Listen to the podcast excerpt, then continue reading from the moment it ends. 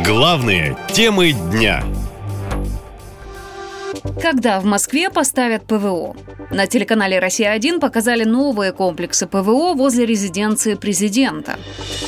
Снова тревожно начался день для жителей столицы. Москву пытались атаковать три беспилотника, сообщил мэр Собянин в телеграм-канале. По предварительной информации, в результате падения обломков в Истринском районе поврежден бытовой объект. Оперативные службы работают над устранением последствий.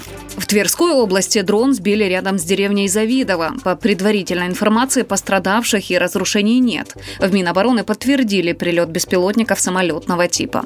Силами ПВО был уничтожен еще один беспилотник в Тверской области, летевший в направлении Москвы.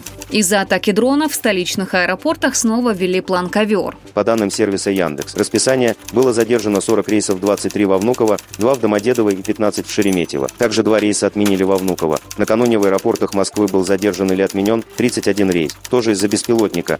Прилеты дронов в столичные регионы и Москву начались после 2 мая, когда два беспилотника атаковали Кремль. После этого атаки участились и стали почти ежедневными, и, похоже, ждать их прекращения напрасно. На Украине разработали программу «Армия беспилотников» и подготовили более 10 тысяч операторов дронов. Киев уже пообещал больше атак беспилотников в ответ на обстрелы Украины. А военные эксперты говорят, что российское ПВО перед беспилотниками бессильно, поскольку предназначено для более крупных целей.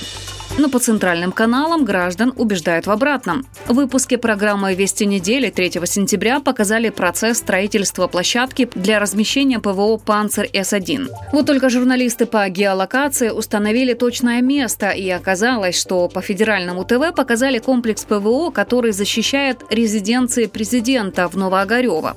А вот в Москве пока все без изменений. Есть информация, что военным запретили сбивать объекты в черте города в целях безопасности. Наша лента. Коротко и ясно.